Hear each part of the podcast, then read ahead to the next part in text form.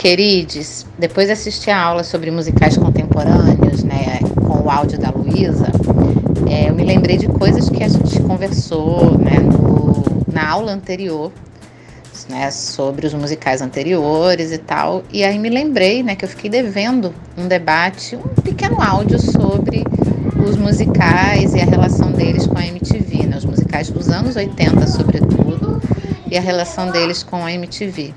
E eu acho que quando a gente observa hoje os, os musicais contemporâneos, como La La Land, Chicago, etc., acho que a gente pode pensar naquele período ali dos musicais, entre aspas, dos anos 80, como um importantíssimo momento de transição entre um musical mais convencional, mais clássico, com uma linguagem cinematográfica que ainda remonta de alguma maneira aos anos 30, né?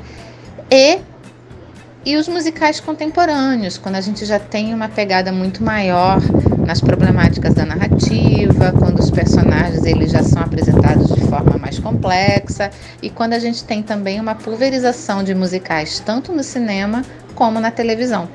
Acho que aquele momento ali, né, início dos anos 80, a gente tem dois importantes fenômenos que, que podem ser vistos como esse período de transição que eu falei. Né?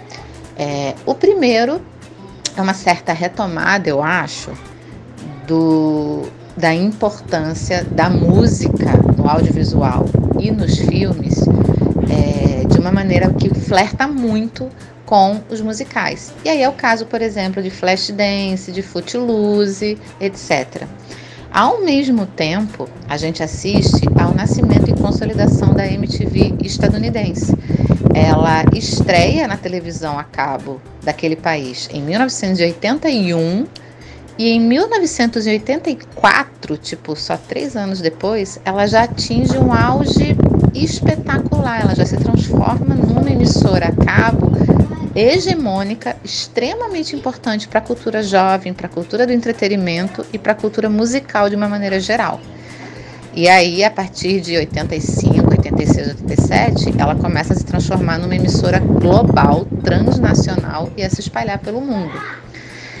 E aí, é, a inserção da MTV na televisão trouxe, né, chamou ainda mais atenção para a importância da música é, na tela pequena né, e o potencial que a música teria na própria consolidação do audiovisual naquele momento. Então eu acho que os filmes dessa época e o nascimento da MTV, da MTV são dois fenômenos é, importantes para o final das contas para o que a gente assiste hoje, né? No, é, a presença. O que, que, que a gente assiste hoje? A gente assiste hoje a presença de musicais no cinema e na televisão, com características diferentes, claro, né?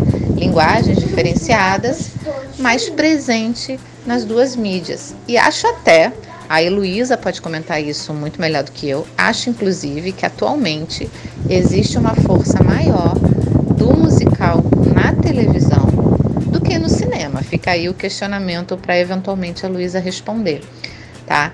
É, e assim, eu sempre comentava em aula, né, quando eu dava aula, quando eu dou aula de linguagem do videoclipe ou de música no audiovisual,